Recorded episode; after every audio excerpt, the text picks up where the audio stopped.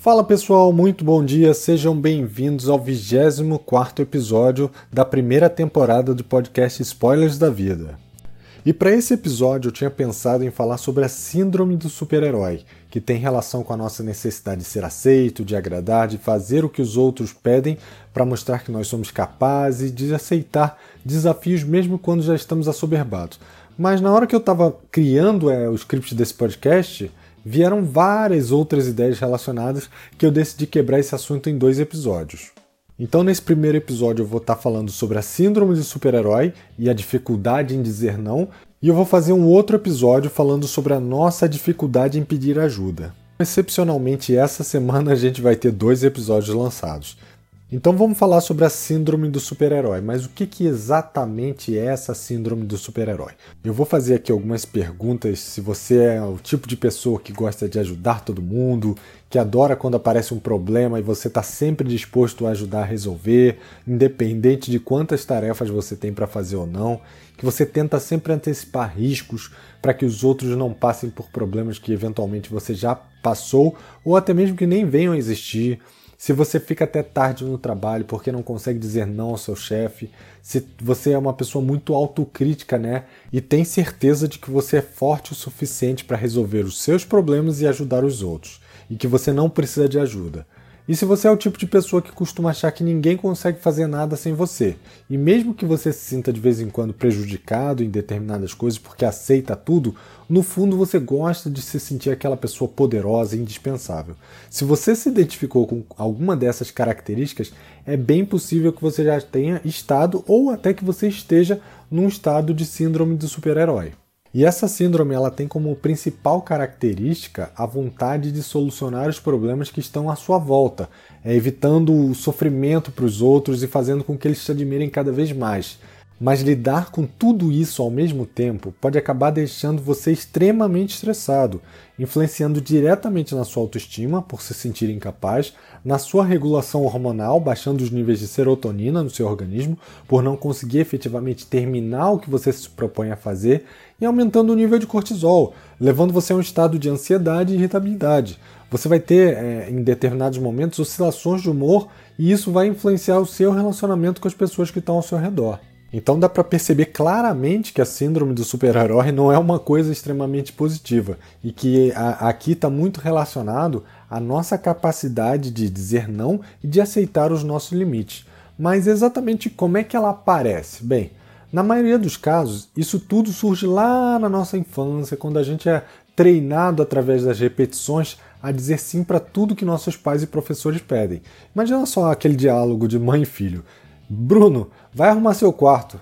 Não, mãe, eu prefiro assistir televisão. Claro, filho, quando terminar você arruma. Você já imaginou esse diálogo acontecendo? É claro que não, né? Pelo menos na minha época não existia. Acho que nem hoje. Tem casos até que se o filho falasse não pro, pro pai, o chinelo voava na hora. E eu tive a sorte de não ter pais assim, né? Na verdade, meus pais eles é, usavam outros métodos. Eles me castigavam do tipo: você vai ficar um ano sem Atari.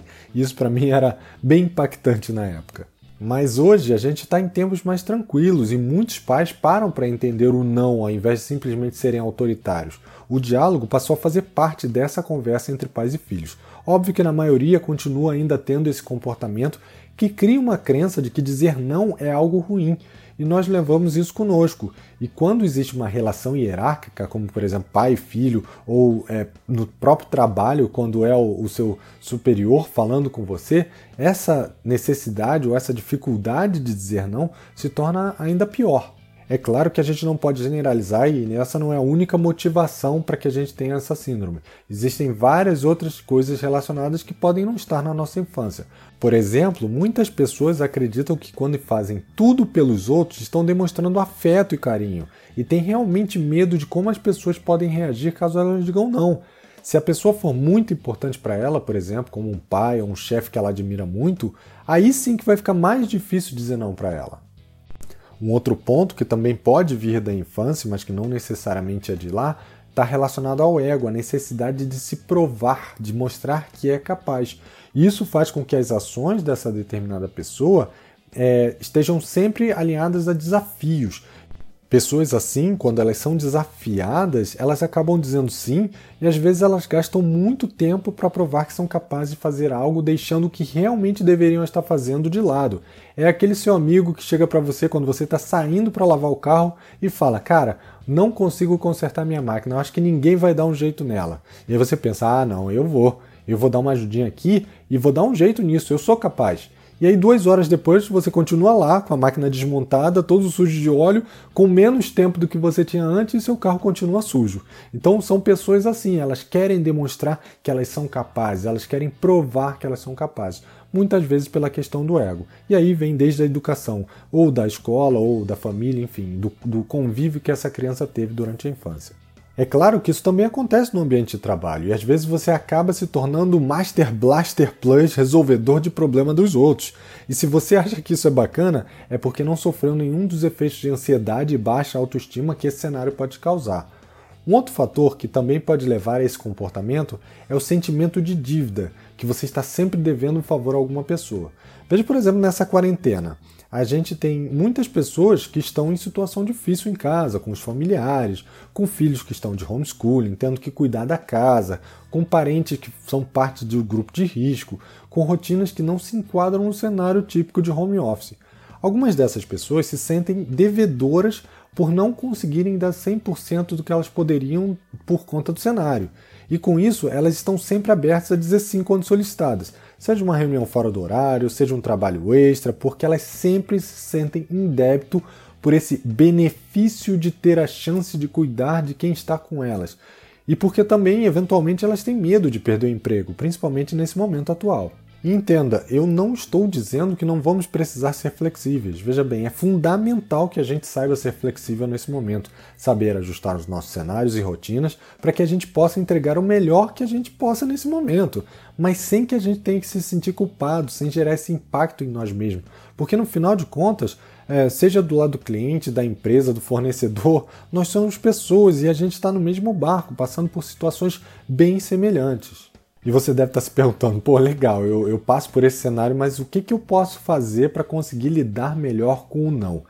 E se a primeira resposta que veio à sua cabeça é arranjar uma desculpa, é exatamente isso a primeira coisa que as pessoas fazem. Por medo de serem julgadas, elas acabam criando uma mentira branca, né, o que elas chamam de uma pequena mentira, para justificar um determinado não e para que o outro não se sinta magoado.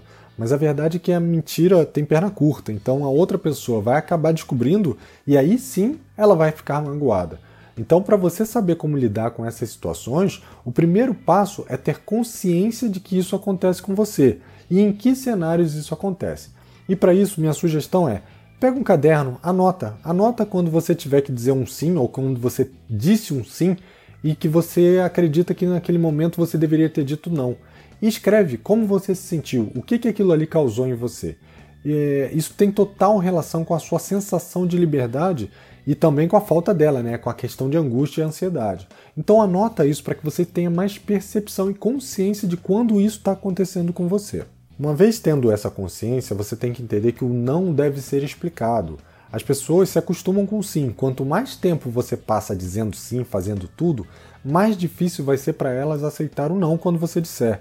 Então, quando você começar a dizer não, explique a elas de forma clara, consciente, o que que esse excesso de sim, o que que esse determinado sim vai lhe causar e por que que você não pode nesse momento atender o que ela está pedindo.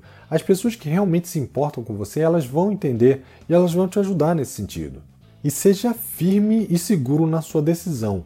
Quanto mais você diz sim, quando sente que deveria dizer não, mais você baixa a sua autoestima e sua autoconfiança. Isso a médio e longo prazo podem te trazer outras síndromes muito mais graves. Entenda que dizer o não não é deixar de salvar alguém. É realmente perigoso fazer essa correlação. Se você acha que dizer não é o mesmo que negar socorro, você sempre vai colocar os outros na frente das suas próprias necessidades. Dizer não não quer dizer que você vai ficar indisponível também. Quer dizer apenas que você vai respeitar os seus limites, os seus valores e as suas vontades. Lembre-se, ajudar os outros é bom, faz a gente se sentir bem, é importante para uma vida em sociedade. Mas é importante o equilíbrio.